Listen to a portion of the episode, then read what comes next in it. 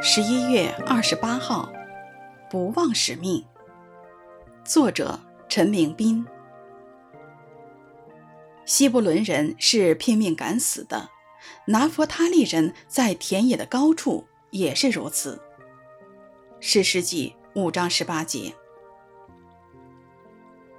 以色列人被耶宾王大大欺压有二十年之久，为何他们中很多人不回应底波拉的呼吁，参与征战抗敌呢？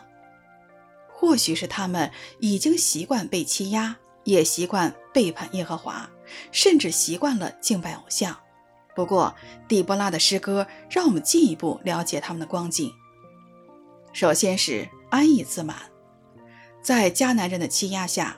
部分以色列人仍可生活得舒适安逸，所以虽受到亡国的威胁，但只要能继续的苟活，他们并不介意。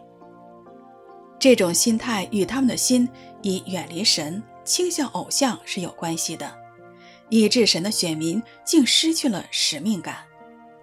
第二是经商图利，那些沿岸的支派，他们不但安享西岸的舒适生活。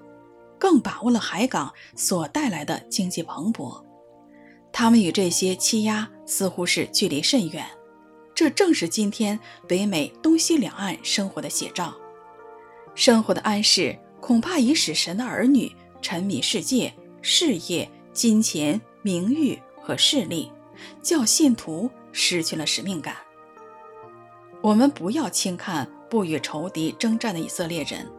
我们应向不忘使命的人学习，回应神的呼召，拼命敢死起来征战，希伯伦人是拼命敢死的，拿弗他利人在田野的高处也是如此。史诗记五章十八节。